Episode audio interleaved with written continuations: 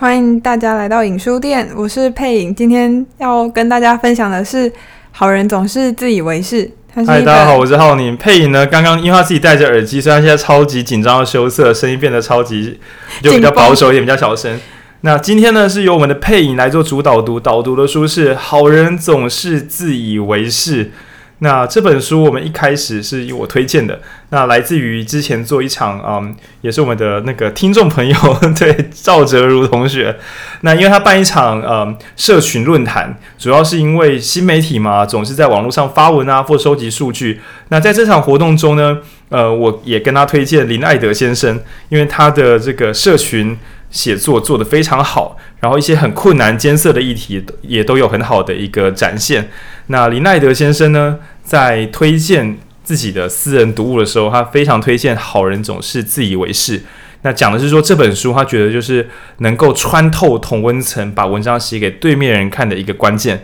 那这本书摆在我的店内，还是我自己的书架跟待读清单放了好几年吧。那终于在这次的契机下，我们来读读这本书。那因为我想说这本书感觉有一点心理学，所以就交给我们的这个专业人士陈佩颖。来解决这本书，那这也是为什么我刚刚声音会这么沉闷，因为我觉得它太难读了，读到我其实今刚刚我们分享完之后，我还要再想一次，到底这本书它要讲什么，所以我刚刚是以很慎重的心情在开场的。没错，就像今天如果是我导读中医学系的书，我也会觉得完了完了完了完了完了完了完了，因为你知道内行人会更紧张一点。那今天我们客座来宾呢，一位是我们的这个阿坤，阿坤赶快打打帕姐招呼，嗨，好，变台语台。那另外一个朋友啊，这个配影来介绍，他也是一个心理系的朋友，然后他的研究领域是，嗯，硕班的研究领域是神经科学。他也都现在的脸书应该叫做周废文，但其实呢，更早之前他叫周论文，因为他是一个正在写论文的人。嗯，哥。他论文后来写不出来，就变废文了。废文同学跟大家打声招呼。Hello，大家好，我是废文。听说这本书影响他三分之一的价值观。对对，那废文同学跟你的教授打声招呼。没有啦，开玩笑。Hello, Josh。好，那等。佩影来跟我们介绍一下，今天我们要我们上周的时候录那个基本收入，那因为这本书太巨大了，所以我们就列点来录。虽然录了九十分钟，可是觉得诶列点比较好，所以这一集我们也是有先分成不同五个层次来讨论这一集。那配影来跟我们导读一下，容我用很严谨的心来导读。你放松一点，这样听起来会很不舒服，变成线上课程。好，那这五个点，第一个我们要探讨。道德是什么？第二个想要谈论的是脑子里的大象。接着我们第三点是正义六大光谱。第四点保守与自由。最后要回到这本书的主轴：好人总是自以为是。OK，好，那我们第一章先来讨论大哉问：道德是什么？要讨论这个之前呢，我们先回头一下，就是呃，我们今天在楼下跟听众在现场 talking 的时候，有聊到。起争议，对吗？因为所谓的政治啊，如果我们社会会不和谐，恐怕是因为我们起了争议啊。大家都没有争议，有什么好不和谐？所以我们就来问说，有没有起冲突的经验？然后冲突我们粗分两种，一种是有答案的冲突，比如说，诶，你这个东西会不会买贵了？然后数一数，算一算，不会。或者是你告诉我这个会坏啊，所以你买太多不好啊。好，你说的对，买这么多不好。那我这称为是可以讨论得出答案的问题。但真正会让我们吵到爆炸的是一些很难讨论的问题，比如说。缴税的人啊，我们大家辛苦工作缴税，然后呃，借由投票、公民投票来决定税收去，呃，可以去补助中低收入户，这个东西你同意吗？你知道麻烦在哪？你也许会说我同意，可是你觉得不同意的人，他们的是他们的想法是错的吗？你就是道德上的问题。那当然，有些人可能会不认同，比如说，那如果像是我们之前公投超很凶的同同性婚姻、婚姻平权的问题。这个东西就演化，就我所知来讲，我真正的这个知识，它就不会影响人类社会。这人权本来就要给过，这有什么好讨论的？OK，可是，在另外一方面的视角就觉得说，嘿，这个不太对，这个这个狼哪不叫体力，听的伯叫尬技，你这样子违反了世界的原则，那这可能会有很巨大的论战。好吧，那我们不要拉这么远，我们来近一点点的道德问题。那、在讨论道德几年前了，到现在都是余波未尽的一本书，叫做《正义：一场思辨之旅》。里面呢提出一个问题，我个人认为连黑暗骑士都拿出来玩，也我直直接讲解答，就是那个电车难题。对，那我们把它换简单一点，不然这样子我怕大家又要回去玩老的问题。比如说，你愿不愿意杀死一个路人来拯救你的亲人？你的亲人现在被人家挟持，他说，然后那个坏人跟你说：“来，这把刀给你，你把旁边那个人杀，你捅死旁边那个人，我就放你的家人走。”你会这么做吗？如果你会毫不犹豫，应该跨一生，就是好像有点你的道德观是空白的。那书中有提到，有些人确实所有的，我们刚才后面会讲道德六大光谱，可是有些人是一个灯都没有亮，他就是没有感觉。赶快去就医，好不好？不要把不把它当做病，这真的会出事。去找有牌子的心理咨商师，这个很重要。千万不要，千万不要听信网络上的传言，这会出乱子。OK，好，那。有些问题，像刚刚讲说，能不能捅死路人来救自己的家人？你可能会觉得，嘎，这好像不太对。可是你又不至于觉得，我绝对不会，我宁愿放着我的老物被杀死，我也绝对不会去动路人一根汗毛。有这么简单吗？你的道德观有这么刚硬吗？那当你发现说，原来事情会有争议的时候，我们不由得再回到整个社会，因为刚刚是比较极端的问题嘛。那如果拉得比较窄，比如说，为了公共建设，我们能不能够强迫拆掉某些的房子？哦，起争议，起争议。那又或是说，呃，为了工业发展，能不能够让空气脏一点点？哇，这个这些问题其实都非常的巨大庞杂。那包含到说，呃，国民是不是应该都要爱国，都要唱国歌，都要尊敬国家元首？也许听众你会笑说，干都什么年代了？可是你能想象，比如说你出国的时候，我们隔壁的强国人抢走我们的国籍，丢在地上踩。这个东西你会觉得没关系啦，那只是一块布，没关系啦，随便啦，没差。对，这些东西都是我们内在的道德判断，所以哇，这个大哉问我们不由得从第一章来开始讨论，也就是道德洗虾米，硬要讲台语。好，交回配音。那。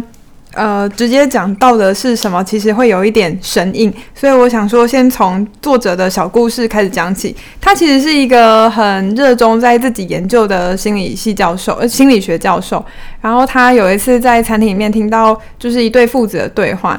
我刚我们刚刚在聊天说，如果假如我是那个妈妈，我一定觉得这个小屁孩很吵。但是他可是道德心理学教授，他一点都不觉得吵，他觉得他是一段道德对话。那容我道，道德经呢？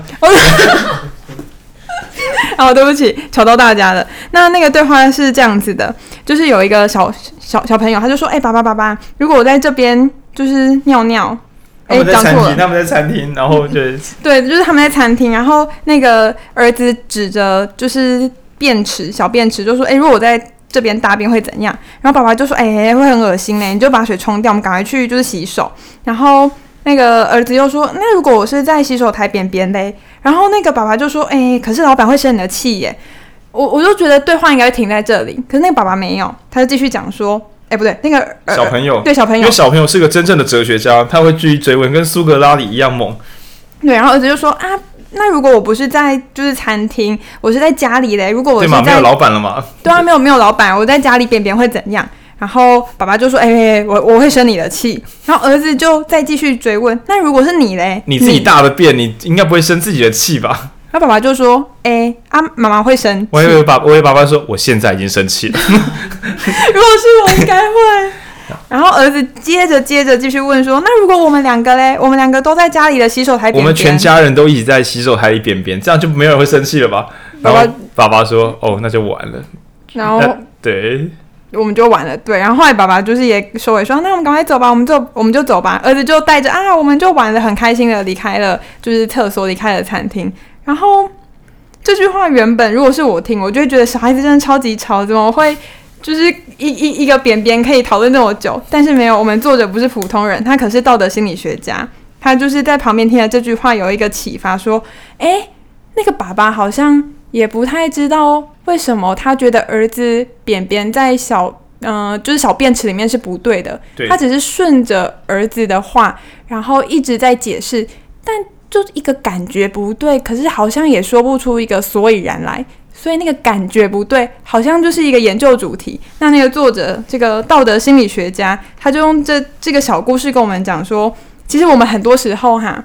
我们其实只是感觉不对，我们有一个自圆其说的能力。我们先透露了我们的感觉，我们先有个直觉，之后我们才会开启了。嗯，好像是因为什么原因？有点像是先射箭再画靶。那每个人射的箭都不太一样，所以这个就会接到我们第二个主题，就是。哎，可是佩仪，你还没有跟观众来讨论，所以道德是什么？因为你刚才讨论比较像第二节，就是说，在我们做出判断之前，有一些直觉已经先偷偷的跑了起来。可是道德到底是什么？哦，其实这个要说到，就是里面有提到三个哲学家。那柏拉图就大家都知道，柏拉图一个哲学家，他觉得应该是理性，我们可以用思考的来思考很多提到的两难，理性是最主要的。那接着是，呃，时间就来到了柏拉图后面，有人就说没有没有没有，是感性，是休谟先生，他就觉得，呃，理性只是我们感性的奴隶而已，我们感觉对了，那这就是道德的原则。那接着后面有第三位哲学家，有点不太有名，所以我忘记他的名字了。他说，哎，没有哦，其实感性跟理性是并存的。然后这个作者他。他同意休谟的看法，他觉得道德应该是从感性出发，但不是像第三位哲学家讲的，不是可以并存，不是平衡，而是有先后关系。那关于道德是什么？其实神经科学有很多的解释。我们来让周费文神经科学研究生来分享一下，到底在神经科学道德有什么理论基础？哦，因为这这个是即时的哦，这这弄得 很及时，但就是。我之前有看过几篇呃关于神经科学，就关于道德神经科学的论证这样。那现在声音可以吗？可以。OK。那呃主要呢，就是因为我是神经科学，就是研究人大脑。那人大脑其实在它有一个就是电，就是人的神经元都是放电的一个过程，就是它我们可以把它想象成是说人的想法都是可能是用电流这样的组成，然后。很复杂电脑，然后组成我们的想法，这样。那呃，我们人的大脑的发展，就是可能从呃婴儿的时候是还没有很健全，然后到青少年的时候是前额叶比较完整的发展之后，就是才会变成成年这样。那其实前额叶它是一个我们认为的，就是道德的一个起源，就是它是用来所谓的意志的，而且这个意志跟控制是呃。呃，就像我们呃小时候，我们会觉得说，我们好像做什么，就是我们就想要买玩具要买玩具，想要吃什么就想要吃什么，然后不会想到其他人，或不会想到其他的，呃呃，会不会造成其他人困扰？但是呢，有前额叶这个功能之后，它就会抑制你说，哎，我现在不能马上要吃这个糖果，或者我现在不能马上做这件事情，我可能会影响到其他人，所以这个就是很简单的一个，就是一个在。道德的一个神经科学上的一个体现，就是从我们的前额叶，它会有一个抑制以及控制的一个能力的一个功能，这样子。那当然，道德是一个非常复杂的一个一个议题，一个议题。对，那呃，刚只举举一个很简单的一个比较直观的例子，跟大家接说哦，原来大脑的前额叶有这样的一个抑制的功能，这样，那它可以延伸出很多不同的行为上的一个体现。那呃，这部分是比较简单的声音科学的一个解释吗？对对对。嗯，然后其实在这本书有提到，就是光可能我们在判断喜好好了，我们看到一个认识的人，但我们不记得他的名字，我们就可以感受到我们是喜欢他还是不喜欢他。然后我们对于议题的偏好也是有这样子的直觉的喜恶。这个作者他用这样的观点来说明，就是道德其实是有直觉先行，就是先有直觉再有判断，就是可以接到我们的第二点。然后他书中其实呃这本书它来自它的起源来自于他这个作者的前一本书，叫做呃象与骑象人，这个象是大象的象，那就是代表说我们的。呃，这个是作者他的一个隐喻。大他提到的大象与骑象人的大象，就是我们的情感，也就是我们最主要移动的一个动物。那上面的小人就是我们的理性。其实我们要往左往右，基本上不是我们控制的，而是这个大象决定了方向，往左请，往右请。那他用这个比喻来解释我们在思考这些道德议题的时候，其实是情感，就是这个大象先决定我们要往哪边走。那我们大象上面的小人只是福音底下我们坐的这个大象。对，好，那刚刚呢，我可以感受到配影无法回答道德是什么，因为他不断的切入第二章。对，然后再加上因为佩影戴着耳机的关系，所以他觉得自己很大声，以至于他刚刚比较保守意义。那你你必须拿下耳机，不然你会一直分心。对，然后我们先回到道德是什么？先粗糙的说，道德是对错。比如说，哎，有一间房子没有人住，我们可不可以拿石头打破这片玻璃？我们不会伤害到任何人。这个废弃四五十年了，可不可以？那如果你会觉得这可以啊，这不行啊，你只要后退一步想，就会觉得这可能会有不同的答案吧。就是不是每个人都会有一样的答案。也就是回到道德本身，什么是对，什么是错？那人们之所以苦难，就会是觉得，怎么会有人想的跟我不一样？这个东西有什么好讨论的？那回到这个问题，嗯，道德学家应该说有各式各样的论证。那在初期的时候，他把切分成两种，一种是社会常规，也就是说大家都给我这样做。因为，我怕我讲错，我记得是一种，一种是硬性的，所有人都应该这样遵守。对，然后另外一种版本是，我觉得这样子比较好。对，那麻烦的在于，就是什么东西是我们的主观判断 OK，什么东西是这个大家一定得尊重我的意见才可以。比如说，比如说，呃，你能不能接受在家里面？哦，我这以下是一个比较可怕的论述。比如说，你能接受吃下无菌的蟑螂吗？好，你看佩影皱了眉头，我也吃不下去。可是我们知道那是我们不能吃，我们并不会觉得他人吃下无菌蟑螂，就是我自己啦，我自己会觉得别人要吃无菌蟑螂是他的事情，我不至于觉得，诶，你这样会生病。我知道不会，是我做不到。也就是说，我知道不吃脏蟑螂这件，呃，不吃不脏蟑螂 这件事情是来自于我的喜好，而不是社会都得这么做。那我们再问下一个，学生都该穿制服吗？像现在的学生可能就觉得不用吧，还好吧。可是时间回到二三十年前，可能会变成啊，不然要穿什么？一定的吧，不然怎么知道是不是学生啊？如果有人混进来呢？对，所以呃，作者会发现说，以前啊，就是不敢说是作者，集大成来说，会发现好像道德会分成呃，大家都一定要遵守的，跟我觉得是的。但是呢，有一些道德是他发现所有的人，不分小孩、大人，不分教育程度，不分国家，都会遵守的基本守则。而且那个东西在很小很小的时候就有了，因为后来人比较知道前额叶是意志，不要冲动做傻事。那表示我们在这个年纪之前毫无道德观吗？你会在六岁的时候觉得把小弟弟小妹妹推下楼是可以的吗？如果是的，听众朋友，现在去看医生，马上立刻 OK。那在实验上来讲，会发现如果也是一个小朋友，或是用口说跟他表达，小朋友们普遍也会觉得没莫名其妙的伤害别人是一件有不好的事情。不管谁都是，但是会发现说，在某些小朋友的心目中，守秩序是很棒的；在有一些小朋友心中，觉得可以不要守秩序也很棒。对，诸如此类，就有不同的分类。那这些实验都是为了去切割，说我们以为的道德是一块所有人都一个大饼，所有人都遵循一模一样的法则。结果在实验调查之下发现，有些是小朋友就具备了，所以道德是先天后天，好像有一些是原原厂设定就有装给你。可是有一些又是特定的环境才有，比如说比较保守的家庭，然后还有一些残忍的结果。同一个国家里面，有些人会说：“哦，美国比较开放，巴西比较保守。”结果发现一些残忍的事实，以下有歧视的这个意味，请大家自己科学有时候也会带着这个科学式歧视。他发现，只要教育背景跟社经地位比较高的，就会比较自由，就是比较能接受自由派的想法。哇哇哇！也就是说，一个国家里面都还会有有机会诱发自由派，然后比较保守的国家，只要有高社经地位跟好的教育，他也会倾向自由派。所以，好像后天的影响是存在的。好，那行文至此呢，就是道德是什么？简单的说，是判断对错的方法。而道德学家在测试的时候发现，好像会有。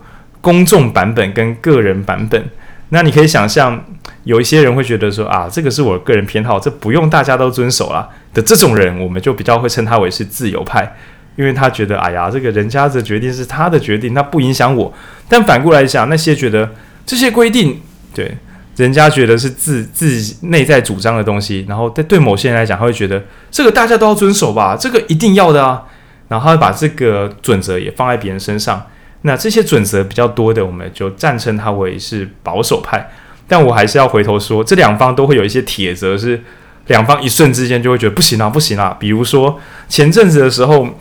这个时代力量的好朋友黄世修，对，为了拯救时代力量低迷的这个民调，所以就发文去干掉那个小灯泡妈妈，说你这个矫情，你为了用你的儿子的孩子的血来垫高你的官位，哇，这个出手呢，使得 不分党派的人都觉得太多了，世修哥太多了，对，没有人愿意跟他一伙，因为等一下我们会讲到道德的六种光谱。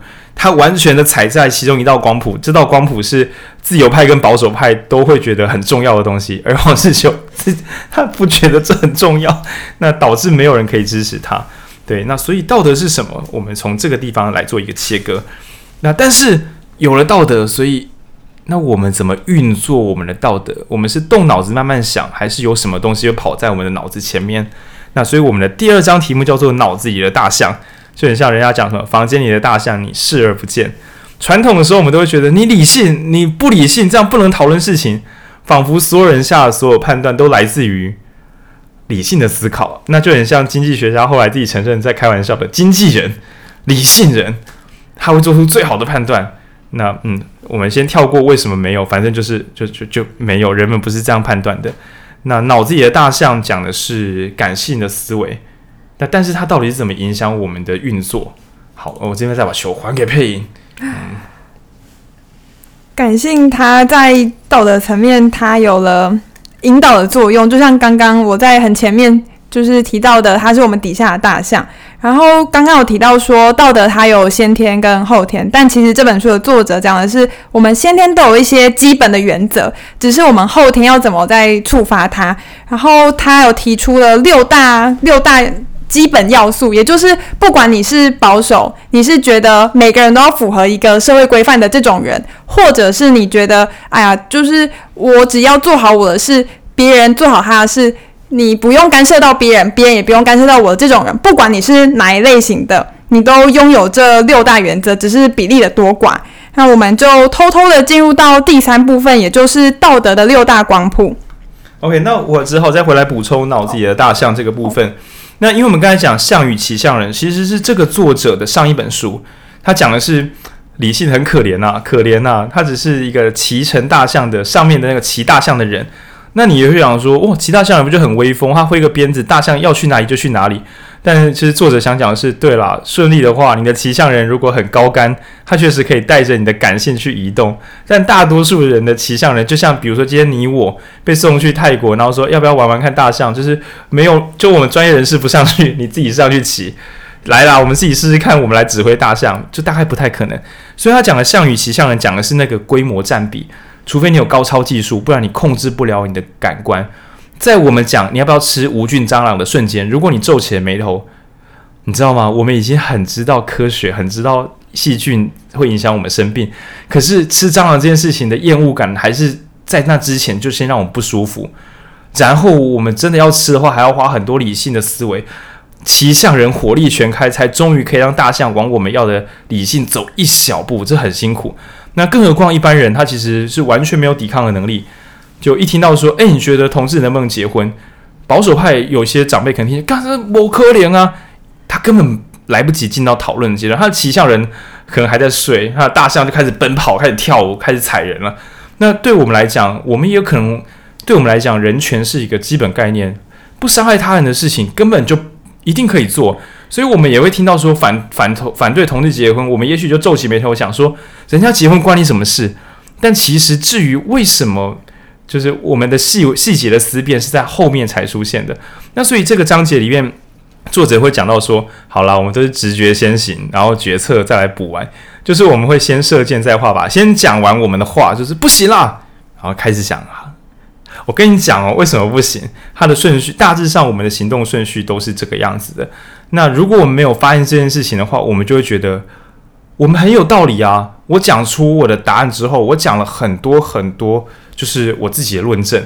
那很悲惨的是，呃，这个讲理由、讲道理的能力呢，他发现 智商越高的人可以讲出越多的理由。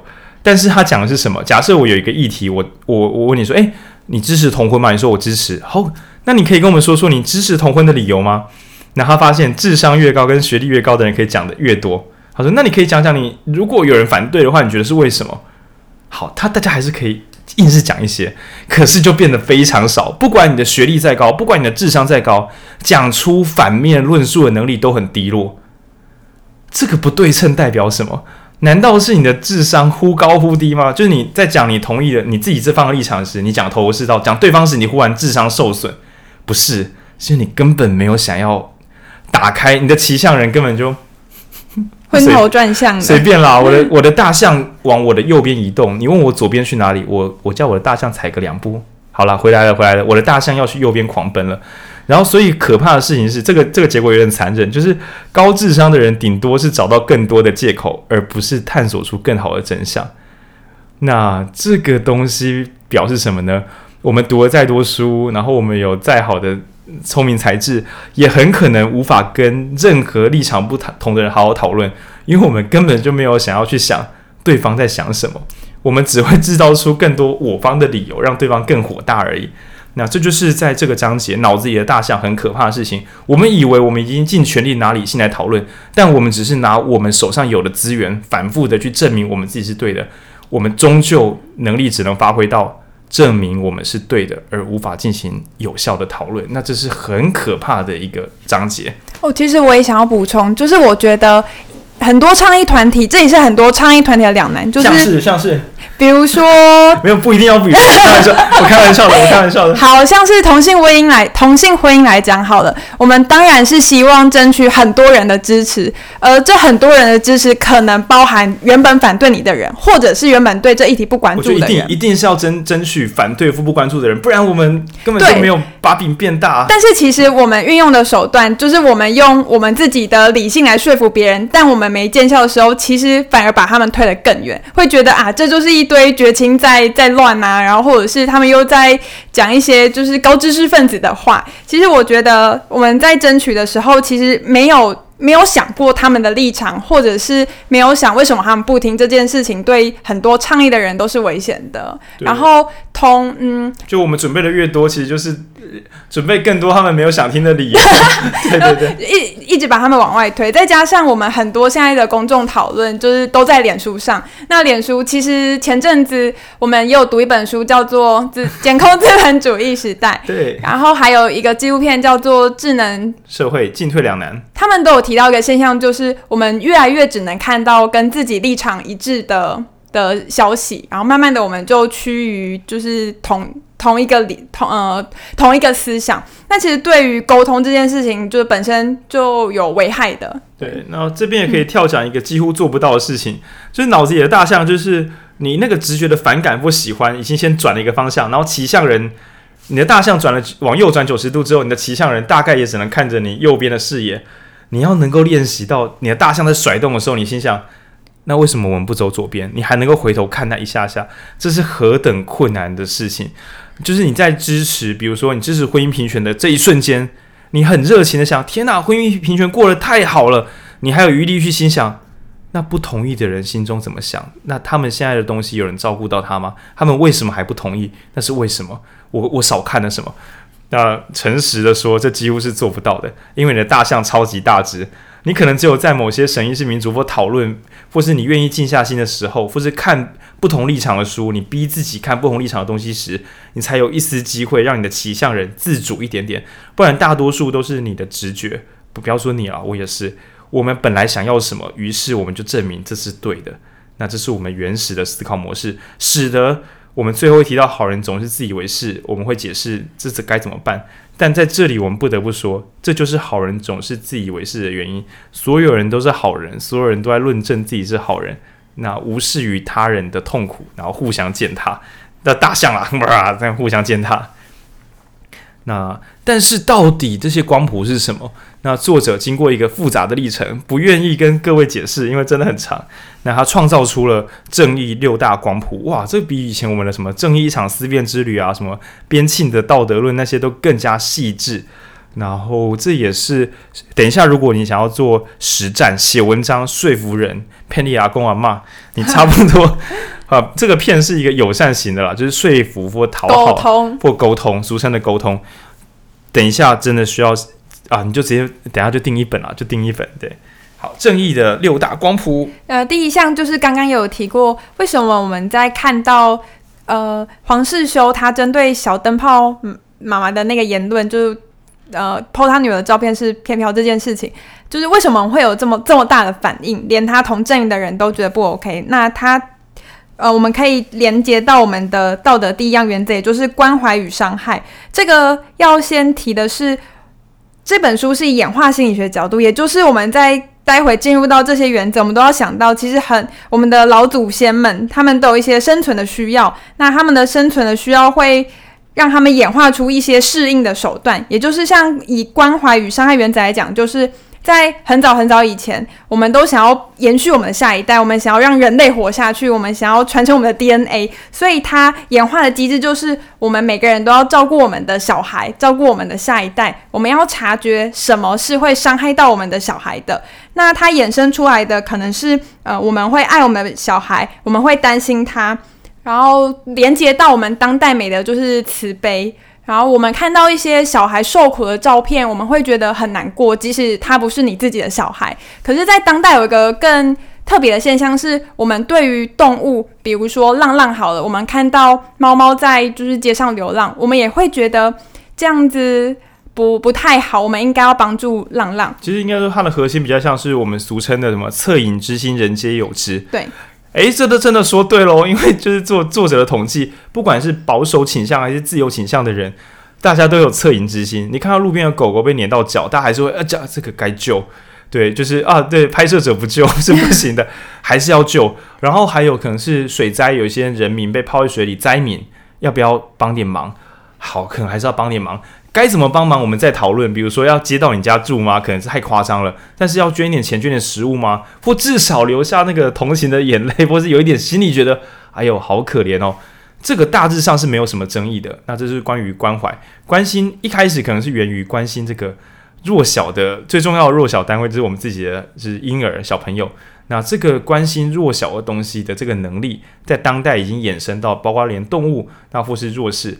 可是呢，我们还是要诚实的说，就保守跟自由派，他们可能还是会有一些对于弱势的定义的不同。因为如果都一样，就没有什么好吵了。好，那我们来进第二点。第二点的话是公平与欺骗，那也就是呃，人毕竟是一个社会性动物。等下，陈佩颖呢，在手上做两个就是引号动作，他期待听众听得懂哦，但是这是不可能的。对，所以简单来讲，就是说人应该，我们的祖先啊。就是离群离离群所居是不离群所居的应该都已经往生了，因为这个这个世界太严苛，那样一个人活很困难，所以合作会是一个美德。也就是说，诶，我帮你捕鱼，然后呢，你帮我盖个房子，诸如此类的基本合作，或者是说我们要猎杀动物，对不对？你拿一根毛，我拿一根毛，数到三一起插下去，这应该是一个基本的美德。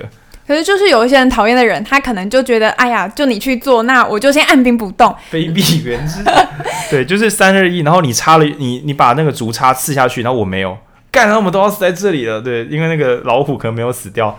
那这种卑鄙的人，在我们的协议中，不管是自由派还是保守派，都会觉得干，你可以再夸张一点，没有关系。那这个，我们把它回到公社会上来讲好了，逃漏税。或者是说，呃，贿选这些这些，我们看到就哈，大家说好的游戏规则，却有些人偷偷做不一样的事情，或是诸诸如此类。对，那比较麻烦一点的，像是穷人家要不要，能不能不缴税领到补助，在这个地方，可能自由派跟保守派想象的公平正义就会不太一样。那就很像我们小时候学到的，就是平等的三种，有没有印象？是一个什么？一个幕墙。然后说要看棒球，这是我小时候课本了，好吧？透露你，对，我先讲一下那个那个那个故事，那个画面画面这样，就是说，想象呃，有两个小朋友，一个长得比较高，一个长得比较矮，就是比较小小小孩嘛。然后他们一起要站在围篱外面看棒球，比较高的就是看得到，比较矮的就看不到。然后课本就解释旧版本的平等叫做什么？就是两个人一起站在地板上看平等嘛，你有平等的立足点，齐头是平，齐头是平等。结果就是比较矮的就靠边，我就看不到，我就看不到，我就看不到。然后新版本的平等比较像是为了让大家都可以有机会看得到球，矮的我们会多给他一个小小的箱子，大概是这个样子。但是你可以想象这两种平等，对，都是追求公平。可是，在保守跟自由派心中的想象的公平，可能就会有不太一样，就会不太一样。对，但至少大家都还是蛮在意那个公平性。那今天我们呃也有举到一个例子，是书上的例子，比如说你投饮料贩卖机，诶，这是书上的例子吗？还是没有是自己找的？就是佩颖发现，就是说如果投饮料贩卖机，然后就饮料没有出来，你会不会生气？我会啊，我会觉得干干干，就开始踢那个饮料贩卖机，不公平，诈欺，反诈骗，连贩卖机都背叛我。对，又或者是说就是梗图粉钻，然后我今天点开不好笑，我会觉得干背叛。我花了时间，你让我看了什么？你就被欺骗了。对对，那对不公平这件事情也是个原生的，但想想蛮合理的。有谁原生来讲能够接受这个不公平啊？这个到底我们要怎么交易？那如果我们能够接受欺骗跟不公平，那这个社群就维持不下去，那就瓦解。哇，我们祖先往生了，这些人不存在。好，那第三种呢？第三第三种是作者他最后提的，也就是自由与压迫。也就是说，我们是活在一个群居的社会里面。当然，有人可能就是地位比较高，那有人是福音别人的权威。可是，在这个社会机制里面衍生出来的一个是避免一个人独权，所以他触发的是想要呃，有人会争取自由，有人会反对压迫，然后。基本的情绪是愤怒，那也就是革命的情绪起源。OK，这点比较有趣，因为你可以想象，在一个国家都建立不起来之前，是演化不出这个情绪的，根本没有人可以压迫你，好吗？大家连活着都有困难，要谁压迫谁？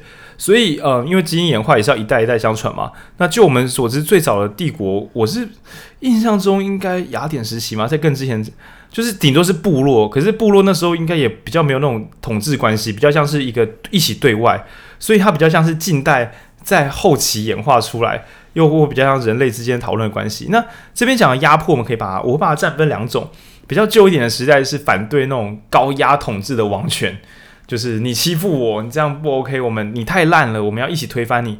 但是近代在民主国家在讨论压迫的时候，我觉得那更像是一个民主的表现。比如说，好，我我讲一个比较极端的例子好了，就是我们是一群保守派，我们觉得。一夫一妻，通奸罪就是必要的。今天，当国家的有一些人，一些什么知识分子啊，什么进步派啊，出来要废掉通奸罪的时候，我觉得我的生活环境，我的国家已经慢慢的受到伤害了。这个压迫是来自于另外一群人给我的压迫，而我必须亲自出来争取这个自由，追寻这个反压迫。所以你看，听起来很酷吧？当我们以为我们的进步派是在解除他人的压迫时，在另外一方面的人眼中，我们在创造对他们创造压迫，而我们不自知。他为了抵抗我们，只好出来。好了，他们还不至于革命，先投票，先投票，因为民主对吧？我们讲说投票就是小型的民主战争这样啊，就是我们只是把子弹啊跟把刀枪换成选票。那今天他们就会为自己的生存而战，就是投票。所以两方都会有这个投票反压迫的这个自由圣战，只是跑出来的结果完全相反。OK，这是第三点，反压迫。你可以想象，不管是保守派跟进步派，都会觉得我要投票教训对方。对，就是这种，因为对方压迫我们的人权，你可以这样想象。所以可以看得出来，其实不论是哪一方，都会有这样的基本元素。然后接着再来到我们的第四项是忠诚与背叛，也就是当我们在一个群体生活里面，假如有已经切分成有一些比较有权力的人，有一些比较嗯可能是服从的人，然后有可能是像我们的爸妈好了，他是我们的长辈，我们尊敬他。那像这个样子会就会呃。哎，等一下，我讲错，哦、对不起。因为佩妮第四点要讲的是权威，对对对对对，就权威就是谁是我们要尊敬的人，谁是我们的老大。可能是因为有权利，可能是因为爱，就是社会性关系，所以就是会有衍生出权威与颠覆。社会性是什么？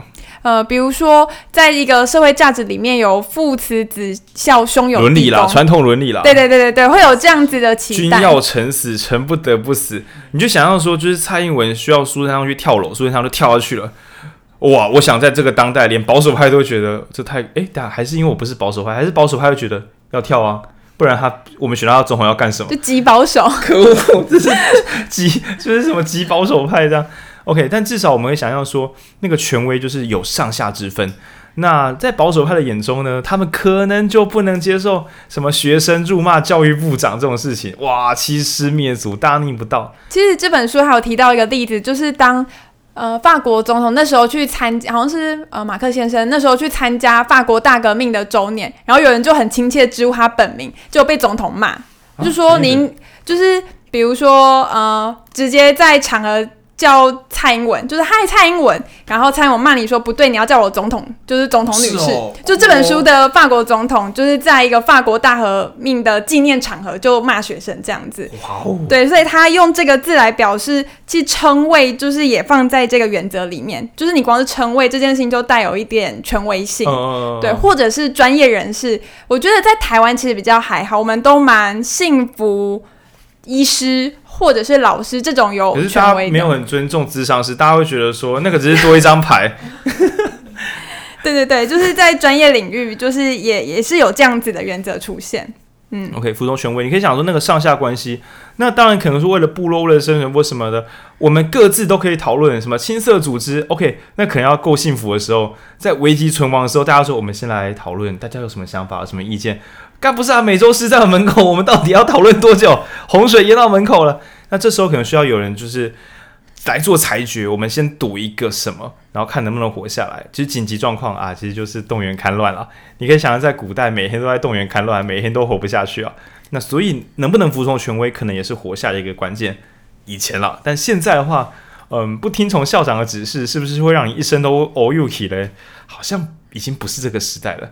对对对。好然后刚刚讲的权威其实比较像上对下，然后我刚刚搞混的忠诚，它比较像是内聚团体，像是球队啊，或者是国家。好了，以保守主义来讲，就是他们美国可能会在自己的车贴，就是美国的国旗，就是他们属于国家的一部分。可是如果你是站在一个个人主义，也就是自由派的，我只会贴音乐季的贴纸，对。对，你可能就会贴，就是呃，浪浪别哭，或者是一些动物的贴纸，什么 Love and Peace，对，就之类的，就是我们反映的价值观是不一样的。然后呃，忠诚讲的就是我们内聚有一个共同的价值观，那这件事情在保守派会显得更更重视一点，就是想象的共同体。那我们不要再乱讲书，那就是另外一集。OK，不过之后也许有机会真的可以来回头读这本非常经典的《想象的共同体》，我觉得它就是忠诚的某一个虚构边界。好。那第六点呢？第六点哦，第六点我觉得真的离自由派很远很遥远。刚刚我们讲吃蟑螂比较极端，那我们这样说好了，就是你是否在周日，我乱讲，比如说是否在周日的时候就不能够吃豆制品？那如果讲这种，你应该会想说啊，是要健身是什么意思？为什么要这样做？哦，因为我们的宗教会觉得这是不洁的一种脏脏的事情。那也许自由派或是不是这个宗教，你就会一头雾水，什么豆子脏脏啊？为什么不洗干净？就是你不知道人家在讨论什么，什么有内脏的东西不能吃啊？什么内脏不能吃？啊，为什么不煮？煮一煮就能吃啦？对，那这边的圣洁是指什么呢？我们请基督徒配影来解释。就是这边的这边的圣洁，主要讲的是，呃，在很多的基督徒的心中，他有一个预设，就是我们的身体就是上帝的殿。也就是我们不什么什么直营店，呃，就是我们是他的圣殿，也就是上帝就住在我们里面。这个是很多基督徒的概念，也就是我们不能伤害自己的身体，因为我们就是上帝的，因为你是上帝的代理人。你上帝住在你里面，你是上帝的房子，你拆掉自己的，你伤害自己的身体，就是你拆掉自己的房子，你对上帝做都更，你对上帝做强制拆迁跟破迁，这是很不人道的事情。没有，抱歉，这段我完全是乱录的，抱歉。我只是想要讲笑话，这样我就我不圣洁了，对不对？我嘲笑上帝。可是我觉得蛮贴切的，的哦、对，就是这样的概念。嗯、就是为什么有人会觉得，呃，堕胎是不好的？因为上帝赋予你一个生命，但你就这样把它流掉，那这个就是违反这个第六个原则，也就是圣洁。可是讲到这一点，其实我们推到更远、更远、更远以前，那时候还没有医生，还没有显微镜，没有没有 YouTuber，只有肾结石。没有，抱歉，不要再乱录了。哎、欸，这集时间够，我们可以讲乐色话。现在还四十四分，听众一定 OK 的。我们上一集九十分钟哎。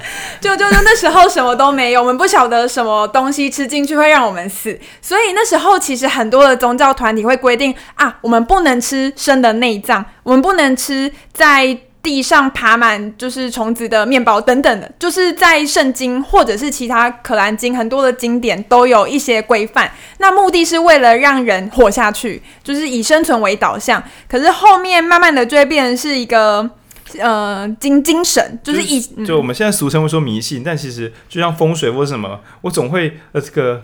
友善的想，它可能以前有它的科学机转，只是随着时空变迁，有些东西就不太一样。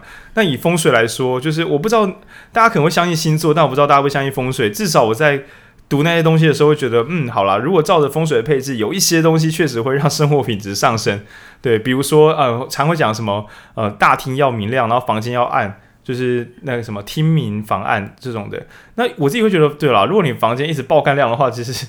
就是对于睡眠，好像因为我们都知道也要睡熟，什么褪黑激素三小的。那我想古人可能不是记这个东西，就是他的习惯，又或者说很多原则可能会跟通风啊、卫生啊、健康啊等等有关。其实古典的礼仪跟习俗跟一大堆有的没的，我觉得蛮多都跟身体健康有，毕竟那可能是蛮重要的。嗯，它引发的情绪是反感，也就是我们会觉得很恶心。脏脏对，那就像刚刚其实，在书中有提到一个很很血淋淋的例子。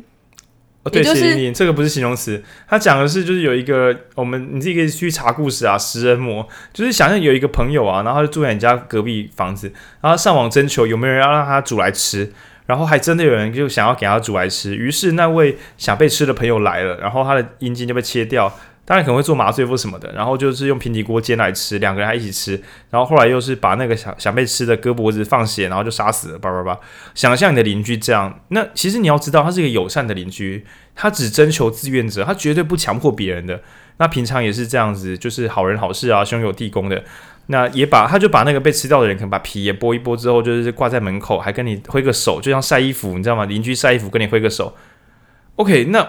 好了，以我来讲，我还是会觉得啊，这有点太多了。我虽然是一个进步的人，但这实在是太进步了，太多了。我可是你知道吗？那就是人的自由，你为什么要限制他呢？这么极端的例子是为了跟大家讲，如果你刚刚听了之后觉得不仅这种邻居还问你说要不要去他家参观，说对我我没办法，我真的觉得不舒服，我就是快昏倒了，不太舒服。这些对于脏污或是反感或恐惧的那种厌恶本能。那你可以想象，那就是我们刚刚提到的圣洁。那我们再讲一个简朴的例子好了，因为刚刚在录 podcast 之前，我有跟佩影开玩笑，因为他有一块什么古早味蛋糕，然后我们就做圣洁测试。我把古早味蛋糕用完全密封的袋子装起来之后，泡马桶水，再把它打开，问你要不要吃这块蛋糕，你会不会吃？其实应该是没差，因为它完全密封嘛。对，其实我可以，如果只是水的话，马桶里面全部都是便便。然后完全密封，打开之后完全不会沾到，我不吃了，干，我觉得太多了。我把它整个塞化粪池里面拿出来，但不会沾到一个气味分子，一个木耳的分子一样都不会碰到，一个分子都不会碰到。你会不会吃？我不会，我觉得不舒服。那你看，感觉怪怪的。我的大象告诉我卖北兰买了，干母汤，我不要想这个了。大象已经把我扯走，然后我骑象的时候，等一下我们的理理性干理啊，我已经整台大象都开走了。那刚刚那个极端例子，只是要跟大家说，你以为你有理性，看你可以跟你的大象玩到什么时候？你的大象很厉害的，那是你的直觉，那是你的直觉，它陪你走过你的漫长人生，陪你的阿公阿嬷阿祖太祖走过这么长的人类演化，它很厉害的。其实我有遇过基，就是比较虔诚基督徒是不能祷告，或是比如说大家都就是没有祷没有祷告的食物，他不会吃。也就是如果大家都不是基督徒，哦、然后他觉得你没有先施法，这个东西是脏的。就是比如说我们都是我们都不是基督徒，然后只有他一个是，然后他在那个场合觉得好像不太能祷告，他就不会吃那个东西。不圣洁的食物，就但这个是很少见，哦、比较。不能说极端，就是比较传统的基督徒，但可能当代基督徒都蛮自由派的，就是他也在心中念个法号，啊、就是把它化干净了呢。对，类类似的概念，哦、不要乱用别的宗教来解释，这蛮让人不爽的。我们不要再开宗教的玩笑了，对我们开宗宗教大的玩笑。好，不要 不要来。OK，好，那就是关于正正义的六大光谱。那等一下后面我们会有练习题跟考卷，那大家可以再做做看。没有没有没有这种东西，我们再简单复习一下。从最自由的，大家恻隐之心，人皆有之，就是伤害。那你看到路边有一个人被推倒了，你可能会觉得，哎、欸，干冲他小这样。不管你是本来的政治立场是什么，你可能都觉得莫名其妙伤人是不好的。OK，那所以陈水扁先生那时候也是因为这样，所以肚子中了子弹。因为我要抱歉，这段是我乱录的，我只是要讲恻隐之心，我没有说那是真的还是假的。OK，那我已经哭哭了，你要有恻隐之心。好，那第二段呢，我们讲的是那个公平，就它的光频光谱上来讲，应该是公平。嗯，公不公平是重要的。那第三段我们讲的是。反压迫，自由是重要的。那接下来我们就开始迈入这个保守派的深水区。第四阶段我们是，哎，看我忘了，第四阶段是忠哦，权威，权威，权威还是忠诚哦？第四阶段其实是忠诚跟忠诚，嗯，对。然后第五阶段是权威，哦，你看有没有有没有觉得权威跟颠覆？然后最后就是圣洁。哇，我觉得蛮能想象的，就是我尊重我的教练跟圣洁比起来，我觉得圣洁还是更超过一点点。对，嗯、没有做完，呃，没有跟他敬某个礼，这样我就是不好的人啊，这好像太多了。对，从对外要枪口一致，到对我的长官、对我的上级，我要给他尊重，我要相信他，然后到最后，对于一个更高层次的神秘之物，我觉得那个东西我没有做好，我就不是好的，我越来越抽象，越来越迷离，这样。OK，好，那这是关于，嗯，这个其实是六大元素，嗯，那。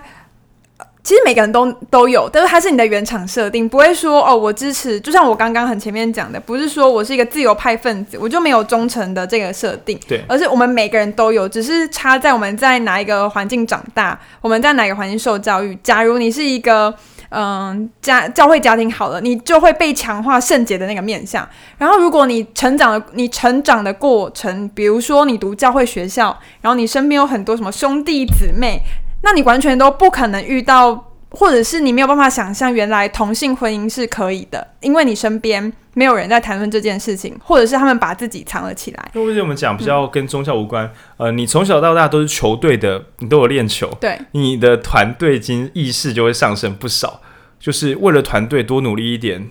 或是不可以做出背叛团队的事情，就会变成一个蛮尝试的事情。但又或者说，你小时候是有拜师的，就是比如说我们中医系好了，我就觉得我们中医系对于权威的尊重可以说到达一个天花板。老师叫你放朱砂，你可能就放下去了，因为师道不可违。对，因为对我们来讲，尊重更高级的那个某一个高阶权威是很必须的。就像是我们不会去写 paper 去反对《伤寒论》，对我们来讲，《伤寒论》不会错。我们只能证明他为什么对，这是你们的原厂设定。对，这是我们的原厂设定，这样对，这就是为什么我尽量不做中医师的原因。哦，我突然想到，像女校的原厂设定应该就是忠诚，就是我是彰女彰化女中毕业的，哦、在我毕业的就是那几，就是读高中的那三年，我们都在吵一件事情，就是到底我们可不可以穿运动服进出校门。这是圣洁吧？就是哦，是圣洁，就是没有。可是学姐都会说没有，我们要一起守护，就是张女，她是一个凝聚力，就是这个制服代表彰化女中，代表的是一个什么有有品德的女性。张女圣战士，张女圣战士。我们吵超级中。你看，你有看到高雄女中鄙视的脸吗？黄文军都是鄙视的表情。对，就是。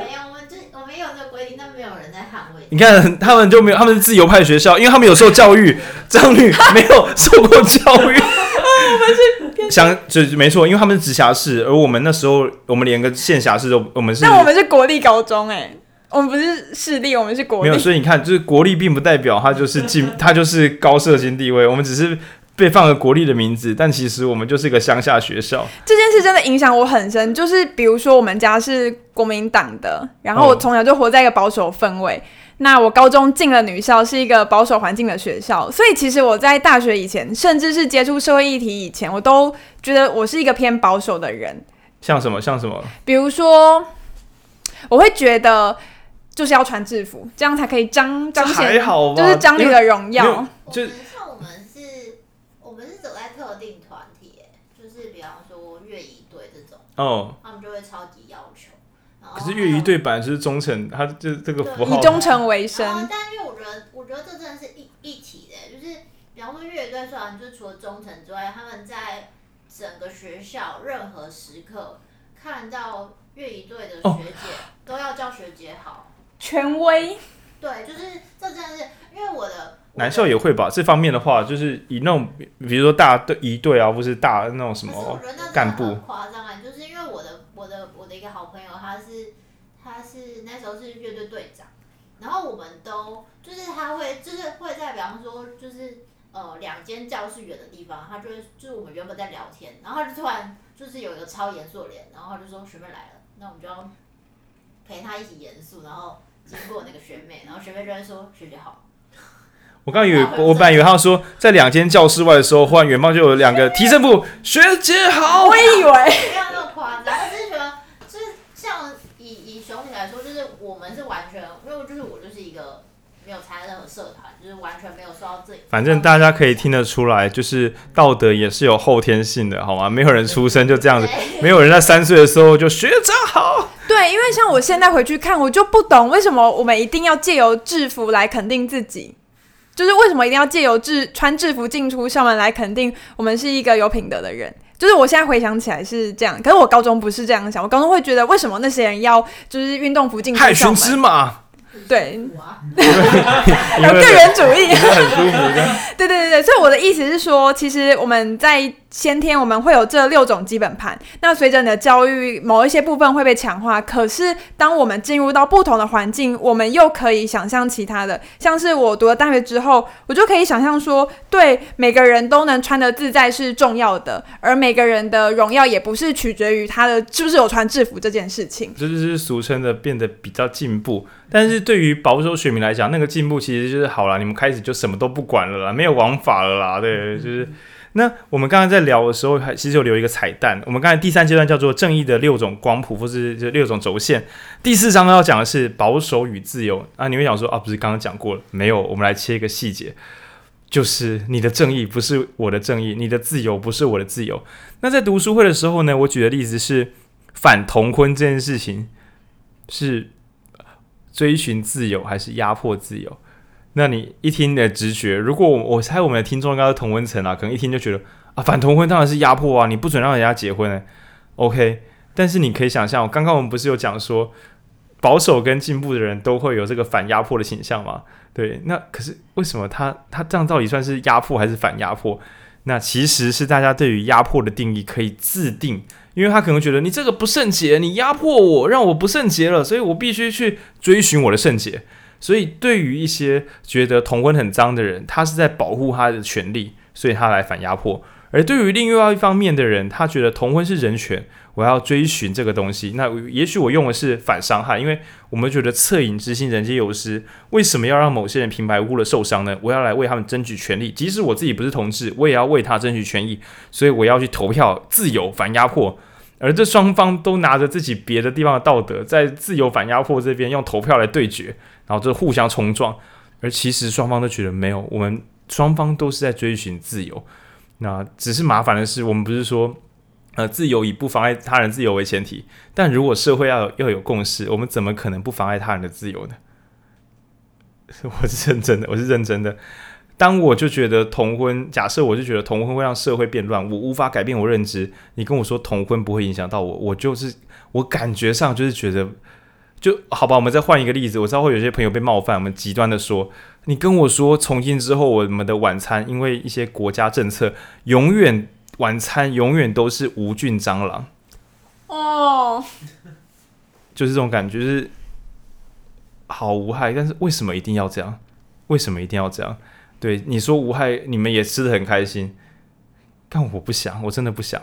那你要想象，那就是那些人的无奈。对他们来讲，这个世界变了，但他们还来不及搞懂，就被强制灌输。那只要一天还有民主，他们就一天会反扑。所以为什么要取消民主？不，哥，开玩笑，这段是开玩笑的。这个对，所以我们如果不能取消民主，当然就是看怎么能够好好的谈。那像更前面的时候，我们可能会甚至想说，呃。对于自由派跟保守派来讲，圣洁的定义可能差距也会很大。比如说，对于比较自由派，他的圣洁可能是对于学术、对于真理的追寻。我不能够忍忍受说假的、假的学术资料这种东西，他也许会觉得这是不公平，或者这是欺骗，又或者是觉得这太糟了吧？这个 就是冒犯到你的道德观。对，又或是我们刚刚讲的，就算你是一个自由派，叫你吃无菌蟑螂，你还是会哦不，我不要。对，那是一个内建的东西。我们后天有我们的骑象人，但我们先天的大象还是很威猛的。那对于保守派的道德，可能就更具体或接地气一点，因为我们常常因为这样起冲突。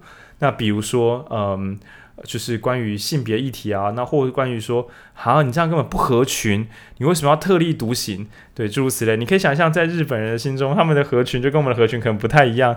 他们的合，我们的合群可能是大家不要互相捅娄子就好了。那也许日本人合群是下班了，我们要唱歌，你没有去，你是不是不想？就哦，你这个你是不是背叛了大家，或是瞧大家不起？对，那个文化可能就不太一样。韩国好像也是这个样子。就我有限所知的一些文化影片，会提到韩国的他们的不管是阶级还是那个对外一致、对内就是一致的那个态度，也是很就是很呃界限严谨的。对，总之保守派跟自由派喊出一样的名词，可能也会有完全不同的内文。那我们再讲一个争议更大的，比如说。那我们刚才讲恻隐之心，人皆有之，所以问题来了：中低收入户或是失业的年轻人是弱势吗？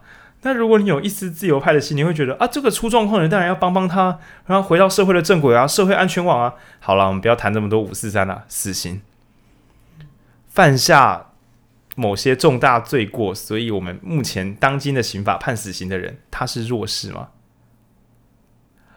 我甚至觉得。自称自由派的人，也不是所有人都真心 face。像我就觉得我还踩在那个边线，我还很犹豫。我就是那种，我大概知道状况这样，我的理智告诉我是这样。但如果有人做这种事没有判死刑，我恐怕也只好亲自复仇，因为我还没办法接受这个世界长这个样子。即使我知道这是不对的，对，那也许我会更。别人的话，我可能可以讲得更轻松，但如果他是投影在我身上，我的那只这个复仇的大象 还是不好拉住。那如果我自己都这样的话，我当然就更清楚了解那些看着就是刚刚配你们下引号是坏人，看着坏人杀人的一般民众，要忍受这些我们。他他觉得他是坏人，但是你告诉我说他是弱者要被保护，这个内在冲突是很大的。所以今天我们讲说社会的不完备使这些人慢慢的走向一个杀人的道路，是整个社会让他没有选择，这是一种想法。那我们讲的说恻隐之心可能会用在他身上，但另外一方面人，可能会直觉性的觉得不公平，这个不公平，对这个公平也有问题。你这样就杀人，那其他过得很苦人就杀人了吗？为什么这是可以的？所以既不公平，然后嗯、也是一个他也不是弱者，我们也没有保护他的理由。那更不要说这个自由伤害人的人，甚至呃，你们这些人帮他说话，也是压迫了我们求生的权利。所以等于是，甚至在基本的那三轴道德上，都会吵到爆炸、炸裂，根本没有讨论的空间。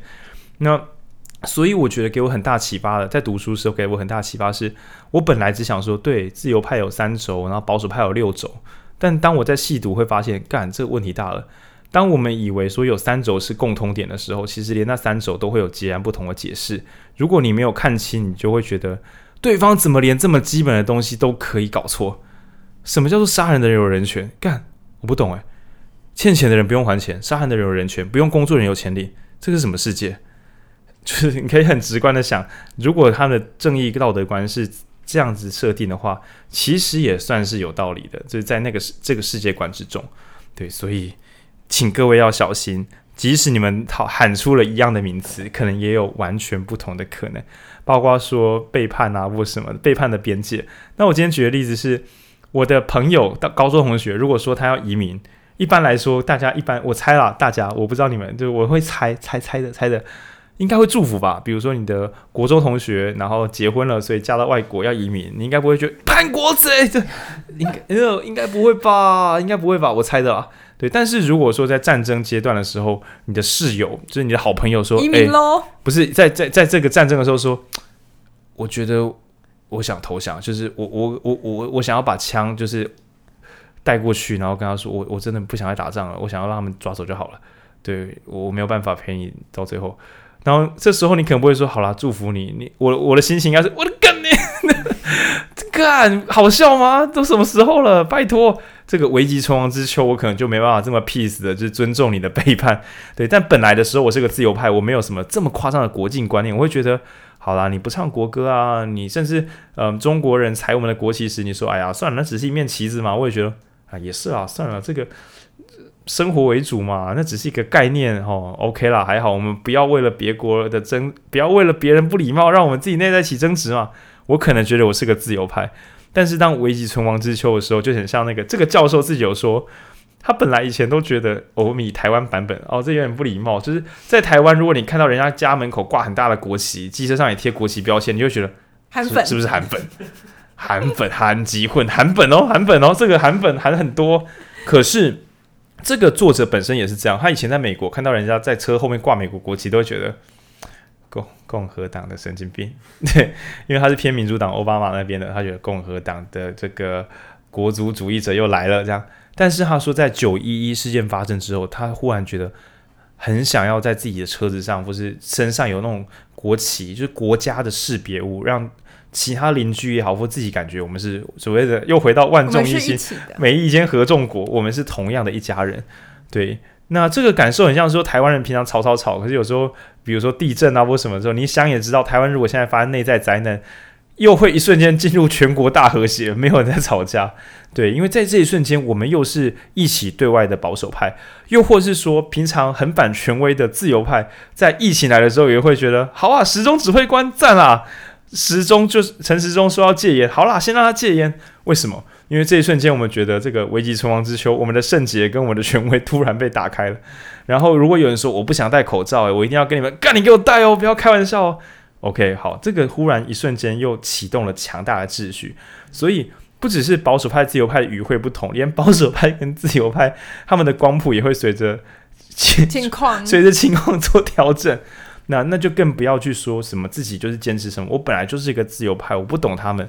没有没有，就是如果你真的有办法的话，多懂一点点会比较好。我这一口气讲太长了，换配音，我喘一下。其实我觉得也是回归沟通的原则，也就是这本书作者会写这本书的原因。他的意思是说，在啊这个世代啊，社会的对立太严重了，每个人都只想说自己想说的话，然后每个人也没有想要听别人讲什么，除了当然是。科技的科技的关系，比如说网络，比如说同温层，但也回到我们可能先天就不想要听别人讲话，因为我们就是大脑的机制会让我们觉得就是自己是对的。可是其实有一些方法可以去跨出沟通的反理，就是沟通的障碍。就是他提出了这六个模组，也就是希望说你是一个自由派的人，你可以看一下，就是呃。比如说，你想要沟通的对象，他可能是一个共和党，或者是在台湾一个国民党。比如说，你的爸爸妈妈是国民党，呃，偏蓝的，那他在意的可能是圣洁。那你会，你就可能，呃，你想要沟通同婚的议题，可能就加入这边的思想。但我觉得这样讲有一点模糊。换一个例子好了，就是如果我们想要介绍汤德章。就是一个之前为了就是台南学生就是牺牲的壮士，呃，一般都是台派的支持者会。会会颂扬他，就是会纪念他。如果就是，但当就是去年有一个事件是他的故居要被拆迁，然后需要很多人支持，不管你是原本支持他的人，或是原本反对他的人，我们都需要更多人支持。那你要怎么去说服？你总不能说啊，因为他好棒棒，因为他就是他的政治理念，他的牺牲来就是拯救大家。那通常如果你要用就是。台湾价值来说服人的话，通常不太敢跟长辈沟通。可是如果你是用他们在意的价值，比如说啊，那个汤德章他为了学生牺牲，就会符合到他们原本的价值观，也就是忠诚，也就是。呃，圣洁可能比较偏那个形象，他就有可能被打动，就有可能引用那个大象走到你想要的位置。就回过头来，如果我们想要跟别人沟通，不应该跟大象上面的人沟通，而是跟大象，就是鼻子碰鼻子，就是应该要跟大象沟通，那样才能，呃，我们才能开始往同一个方向走，而不是我们跟上面的人就是喊来喊去，但大家都没有听到彼此的声音。然后这个是作者他提出。这六大框架跟写这本书的原因，就是希望这个世界的人可以多沟通一点，这样子我们才可以走向更美好的社会。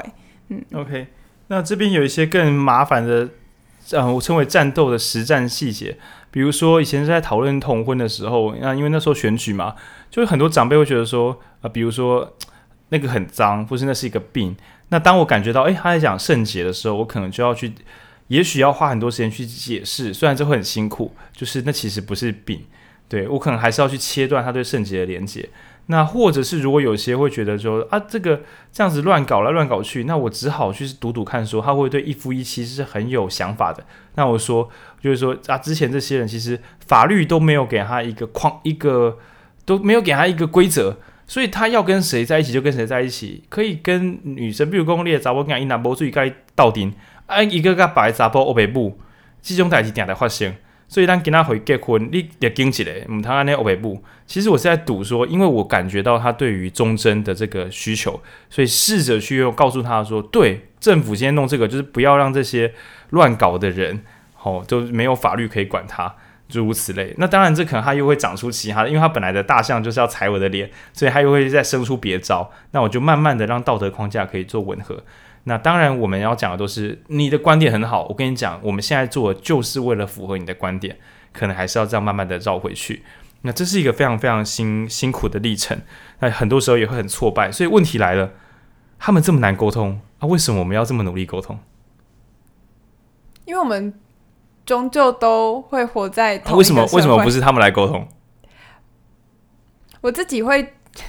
我觉得就是讲什么知识分子的责任有一点矫情，可是我自己觉得是，当我们有意识到有这样的道德框架，就是我们意识到有这样子的沟通沟通的方式，我们往前一步比他们察觉，然后走过来更容易。那我自己会觉得，当有意识的那个人，应该就要担起这样子沟通的责任。那我宁愿什么都不要知道，我就不会这么辛苦了。这就是绝情的责任呐、啊！你 要认命一点，把责任扛起来，不然你要怎么去促成你心中就是想象那个世界？OK，好，那这边比较好玩的是，我们回到讲政治观，会有两种说法，一种是极端派，比如说极右跟极左，然后另外一种就是说中间的，就是社会中间分子，扛起这个社会的人。那有一个说法是这样，就是说，只要是极端主义者，都倾向是有一个敌人使我们今天变得如此不堪，就是对方在懒，就是对方在坏，我们才会这么辛苦。可是其实这句话大概意味都是对方要负起责任，但是真正去运作社会的人八成都是好，所以我们可以干嘛？我们要先要做什么？我们要上街头游说吗？我们要修法吗？我们要公投罢免吗？我们要做什么？所以现在你其实没有什么选择，你只有对方的错，对方负责，跟好了，我们来处理，我们来想办法。你没有别的选择。那如果你还有一丝理智或有多的力气的话，可能还是要加入。好了，我们来想办法。因为从以前到现在，所有的改变都是那群想办法、那些动手的人改出来的。那这是第一个大原则。那第二个是作者本人，其实他因为他是亲呃民主党的，就是他也觉得他自己比较进步。他写这本书是为了跟民主党讲，你们就是烂，你们的道德观只有两三种，根本就打不赢人家的六系全开。那他其实提到一个例子是说，他觉得民主党的政策比较会重视弱势的分配，但是呢，真正的穷苦人都把票大把大把投给共和党，他就觉得干搞什么鬼？那原因是因为他觉得民主党照顾到他们的是政策。但是共和党照顾到他们的是道德观，共和党人让那些穷苦人觉得，对，我们尊重的，我们要的是公平，我们要的是秩序。穷人本来就要靠自己的努力，不应该得到补助。但他没有发现，不是啊，你就是那个穷人啦，你不要讲那么大声。你以为是你的税金被抽走去补助别的穷人吗？不是啦，是企业家的税金拿来补助你啦。对，就导致说你想拯救弱势，因为他们的所知有限，加上他们的道德观跟你比较疏远。所以他们宁可支持，就是伤害他们的人，只因为道德观是一致的，就是他们会觉得这是我自己人，也就是说大象的力量远大于骑象人。那更何况从残忍的实验结果呢，我们会发现社会经济地位或是教育水准比较高的人比较有机会是自由派。那我当然会偷偷去想为什么。那我以下我提供一个不礼貌的假说，就是。我们都知道，说这六种道德能力是为了维持我们的生存，使我们能够活到今天，使我们的祖先突破重重困难，让我们活到现在。那为什么我们可以一层又一层的解下这个道德包袱？因为我们都知道，道德跟理性无关，道德只是我们的预预判标准。那这些都是为了让我们存活。那所以在这个时代，有能力存活的人就可以不需要用这些原厂设定来存活了。当我知道什么是干净，什么是不干净，我的恐慌我可以压制它，因为我知道什么。什么干净蟑螂？它为什么我们可以吃虾子？为什么我们可以吃猪肉，不能吃蟑螂？那都是，那都只是我们的教育，都只是我们心中的投影，都只是理性的符号。我们有强大的骑象人可以控制我们去我们要去的地方。那我每一家公司都要聘我，我跟老板说一声抱歉，我做到下个月啊，真的很谢谢你的照顾。我敢这样说，是因为我知道，对，我不需要权威，我可以抵抗权威，我还是可以过得很好。我是一个网红，我写文章很有威力，权威无法控制我。那甚至是群体想要说你应该跟我合群，我说 OK，你们合群你的，我过我自己，我就算不跟大家合作，我还是可以过得很好。那所以自由派呢，他可能突破了圣洁的这个就是传统规范，他突破了这个权威，他也突破了合作，他甚至在慢慢的往前前进，他可以突破什么？真的自由很重要吗？对，也许他觉得很重要，但或许在更未来的人会觉得，就算是机器控制我，我还是觉得这是幸福的，因为 当然我们可能还没有到进化到那个程度，那或者在更未来的人可能会觉得伤害又怎么样？就是比如说，一切都只是虚构的世界，这些伤害都不过是你知道在。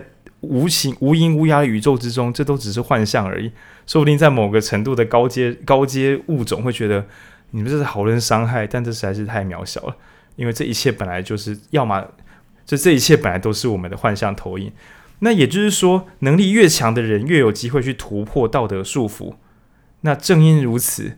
在我们突破道德束缚，因此自由自在的过得很好的时候，能不能拿出我们的恻隐之心？如果你的那个东西还在的话，你是不是能够理解那些还被困住的人们为何会如此痛苦不堪？然后，如果你真的这么自由、这么有余力的话，是不是应该把他们带向我们这些自由人的身边？才能够满足我们对于公平。你知道什么叫公平吗？你以为我们天生就这么自由？不是，可以读懂这些书，可以交这些朋友，甚至你们可以听到这个 podcast，其实都是巨大的社会资源组合之下才有可能发生的事情。不然你可能听两三句就觉得哦，好多字哦，好难哦，听不懂就结束了。对，所以今天听到这一个 podcast 的每一个人，我都要道德勒索你们，情绪勒索你们。你们当你们可以听懂这一切的时候，你们绝对都超过了。世上大多数人的社会资源才有机会接触到这一切，包含台湾。台湾已经，我们前面讲那个真确的时候已经提到，台湾已经算台什么世界什么前十分之一或者前百分，搞不好是有百分之一的幸福国家。就以人口来讲，我们已经是天选之人，可以过现在的生活，是全世界百分之九十九的人难以想象的理想生活。然后你还能够听这个 podcast，而不是去做其他娱乐，这是如此不容易的事情。那所以，就像刚刚前面讲说，知识分子为什么要背起责任？恐怕是因为我们能够这么自由自在的、不受拘束的活着，就是因为我们已经先取得了某些社会资源，才有机会。不然，为什么说像美国跟巴西，为什么为什么最后都是比较有钱、比较有教育的孩子会变得比较自由？到对，就是到底是有钱才变善良，还是因为善良才变有钱？我总是会觉得是环境先打造出你的。信仰、你的品格、你的优势，那所以呢，说这么多，就是大家都很幸运，就来辛苦一点。反正你不做，我不做，也没有人做了，对。然后，如果你不想成为不负责任的人，那你当然只有负起责任这个道路。那我们所有人都觉得自己是对的，我们会接受自己接受的事实。我听过的内容再听一次，我会觉得对，就是这个。我很难一再的质疑每一件我已经相信的事情，因为这非常耗力。所以也不要责怪你的大象为什么都走惯性的道路，因为它每次都要犹豫左边右边，它根本无法行动，它只好偶尔小跑步，偶尔绕个圈，因为这样子是我们活下来的方式。好，那既然所有人大象都这样自由行动，那就只能看说我们这些骑象人能不能够再长进一点点。在转某每个路口的时候，能够停下来想，刚刚那个路口我不转是正确的吗？是我的疏忽，还是那条路是真的走行不通？那有人往我的我我的大象往右转的时候，看到有人往左转，我能不能够一瞬间想说，他那样转的道理是什么？会不会我有看不到的地方？那能做到这一步，我想我们这一边的好人就有机会不那么自以为是。那也可以有机会促成沟通，让所有人都迈向没有束缚的自由的世界。对，应该是这样的，因为他们也是因为自己的苦难，所以希望我们停下来等一下，倒不至于说希望我们也一起不自由。因为在他们的心中，那个保守世界本身就是自由而快乐的。对，是我们这些坏分子去破坏了所有人的自由。你可以这样想象，大概是这样啦。有什么要补充？哦，oh, 我觉得我可以用另外一个角度来诠释这本书，这也是我读的感觉。就是当我们在讲沟通，像我眼前如果有个日本人问我路，我可能会想要用日语跟他对话。不是哦，假假如啊，就是尽量就是会希望用对方听得懂的话来跟他对话。可是当我们遇到道德议题，或是想要沟通，我们彼此都在议题，我们都会忘记换一个语言，换对方的立场。所以对我来讲，就是好人总是自以为是，有点像是一个语言之书，就它让我们有有六种频道可以去切换。嗯，就是假如我们对面是一个呃什么圣洁国的人，我们用圣洁的话跟他讲；如果对面是一个关怀国的人，我们用关怀语跟他讲，就是我觉得在议题沟通也是需要有这种切换语言的方式。但以往我们往往很多过去读的书好像都没有特别的强调这个这个这个方式。但好人总是自以为是，他其实用很系统化的跟你讲说，呃，某一些政治倾向的人他在意的就是这个，或者是我们都共有了。共有这六个倾向，只是我们要怎么去调配。那我自己觉得这个语言之书可以帮助想要倡议的人很多很多。对，倡议社会街头行动必备。那就那个我们的蔡依晨医师的讲法是，这本书的内容很扎实，一本抵三本。那所以如果想要买到便宜的书的，也欢迎买这本。对啊，一本抵三本。等于说一本书才一百五。不要算了，不要算了。好了，那今天这集就到这边。那。就是如果大家有什么想听想读的话，也欢迎再提供给我们。那先预告一下，我们下个礼拜要导读的是《恒毅力》，那可以说是居家必备的好书，也欢迎大家如果有读过的朋友，也可以下出来听听看我们怎么样聊这本书。好，那就先到这边，谢谢，晚安。诶，大家听的时候不一定是晚上。